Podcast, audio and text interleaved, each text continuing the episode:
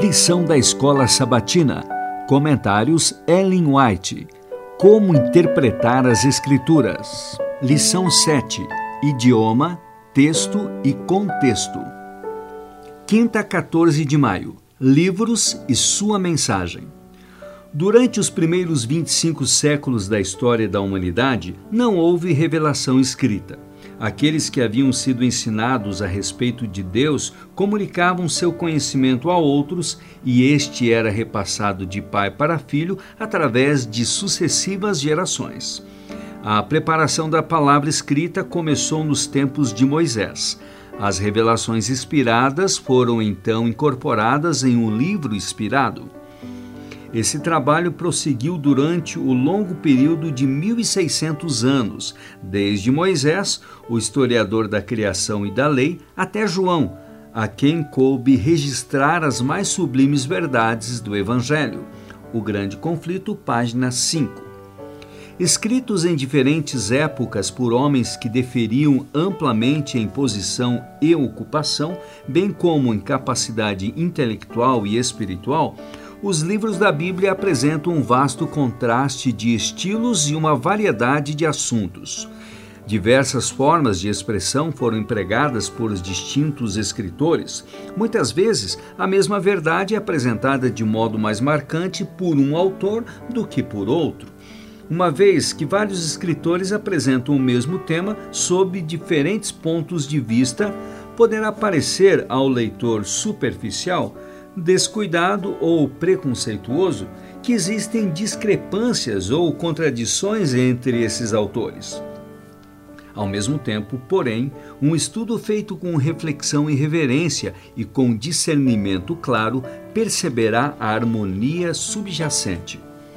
Sendo apresentada por diferentes indivíduos, a verdade aparece em seus vários aspectos, um escritor é mais fortemente impressionado com determinada parte do assunto, ele capta aqueles pontos que melhor se harmonizam com sua experiência ou com sua capacidade de percepção e apreciação. Outro, por sua vez, entende melhor outra parte. Cada um deles, sob a orientação do Espírito Santo, apresenta o que mais lhe impressionou. O resultado é uma diversidade de aspectos da mesma verdade, mas que se harmonizam perfeitamente entre si. As verdades assim reveladas se unem para formar um todo perfeito, que se adapta às necessidades humanas em todas as circunstâncias e experiências da vida. O Grande Conflito, página 7. Ao pregar aos Tessalonicenses, Paulo recorreu às profecias do Antigo Testamento que se referiam ao Messias. Em seu ministério, Cristo havia esclarecido estas predições aos seus discípulos, começando por Moisés, discorrendo por todos os profetas, expunha-lhes o que a seu respeito constava em todas as Escrituras. Lucas 24, 27. Ao pregar sobre Cristo, Pedro tinha apresentado provas extraídas do Antigo Testamento. Estevão procedeu de modo idêntico. Também Paulo, em seu ministério, recorreu às passagens que antecipavam o nascimento, os sofrimentos, a morte, a ressurreição e a ascensão de Cristo pelo inspirado testemunho de Moisés e dos profetas, provou claramente que Jesus de Nazaré era o Messias e demonstrou que, desde os dias de Adão, foi a voz de Cristo que falou por intermédio dos patriarcas e profetas. Próximo ao fim de sua obra como líder e mestre de Israel, Moisés profetizou claramente sobre o Messias por vir.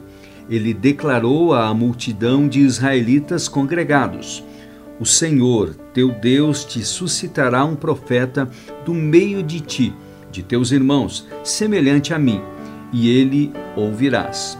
Deuteronômio 18, 15.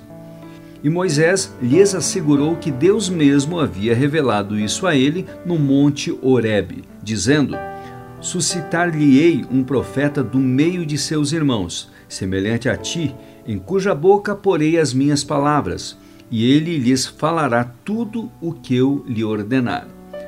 Atos dos Apóstolos, página 221 e 222.